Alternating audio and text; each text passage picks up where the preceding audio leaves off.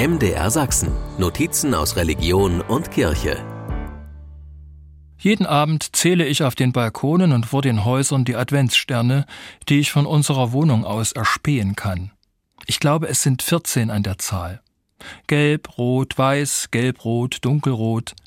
Sie sind schön anzusehen und machen in unserem Hof ein angenehmes Licht, auch morgens, bevor es hell wird. Ich hatte befürchtet, dass angesichts der hohen Energiepreise diese Sterne in diesem Jahr eingespart werden, aber nein, sie leuchten. Energiesparlampen machen es möglich, dass sich das Licht der Sterne auf unserer Straße zu einer wunderbaren Atmosphäre mischt. Heutzutage will ich für alles dankbar sein, was Menschen miteinander verbindet und nicht entzweit. Aber was verbinden die Menschen mit ihren Adventssternen, die sie manchmal sogar mit großem Risiko auf ihrem Balkon aufhängen? Vielleicht Hallo, hier bin ich, auch ich habe einen Stern. Was du hast, habe ich schon lange, meiner ist größer und schöner. Ach, man darf den Menschen nicht immer Dummes unterstellen. Aber hallo, hier bin ich, das gefällt mir eigentlich. Hier wohnt jemand, hier ist jemand zu Hause, eine Familie, eine alleinstehende Mutter mit ihren Kindern, eine alte, gebrechliche Frau.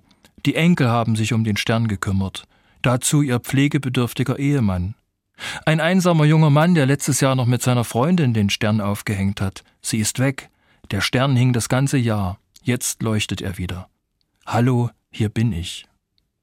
Meine Mutter sang mir gern zum Einschlafen, Weißt du, wie viel Sternlein stehen an dem blauen Himmelszelt? Weißt du, wie viel Wolken gehen weit hinüber alle Welt? Gott, der Herr hat sie gezählet, dass ihm auch nicht eines fehlet, an der ganzen großen Zahl. Und dann heißt es, kennt auch dich und hat dich lieb. Irgendwie tragen die Adventssterne diese Botschaft an sich.